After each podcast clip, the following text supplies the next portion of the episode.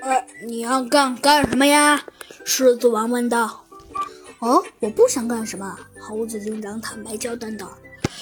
我只是想问你，你想不想跟我们一起去探索探索这个冰川？我觉得你应该还不至于胆小到呃连冰川都不敢去探索吧？呃，敢是敢，但是这次我可就要告诉你们一个秘密。看在你们这帮人并没有呃丢下我的份上，来呀，小子们，拿几个鹅毛大衣来。说着，呃，咱们这位狮子王的几个小弟啊，就整整齐齐的抬着好几个大箱子来了。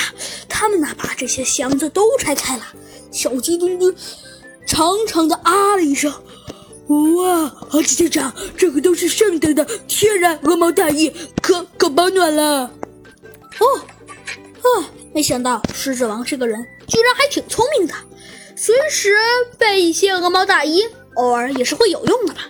说着，猴子警长就披上了一件鹅毛大衣，也给了小鸡墩墩一件，对着狮子王说道：“哦，那谢谢了。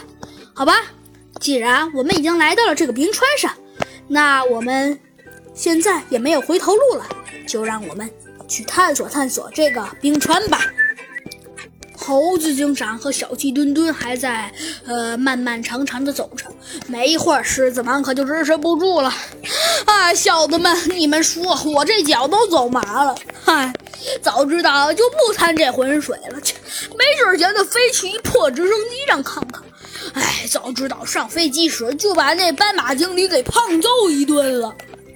其中一个人小声地说道：“切，你看，你说我们还要不要跟随我们这老大？”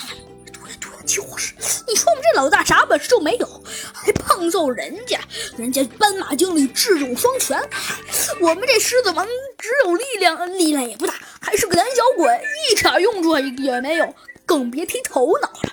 啊，就是就是。猴子警长都听到这些话了，他和小鸡墩墩对视眼，都笑了，而狮子王显得可就。没那么有乐子了，他说道：“哎，小子们，你们是过过过得腻歪了。我承认，可能我的智谋的确不高，但是我告诉你们，我的狮王拳头可不是可不是吃吃吃素的。”那几个人一听说要挨拳头，吓得都不敢说话了。哼，知道就好。但是小鸡墩墩和那几个人都并没有看看狮子王，而他们都用手指着狮子王身后的一个庞然大物。好啦，小朋友们，这集的故事啊，山花影就给您播讲到这里了。为什么小鸡墩墩和狮子王的那些手下都害怕成那样呢？下集告诉你。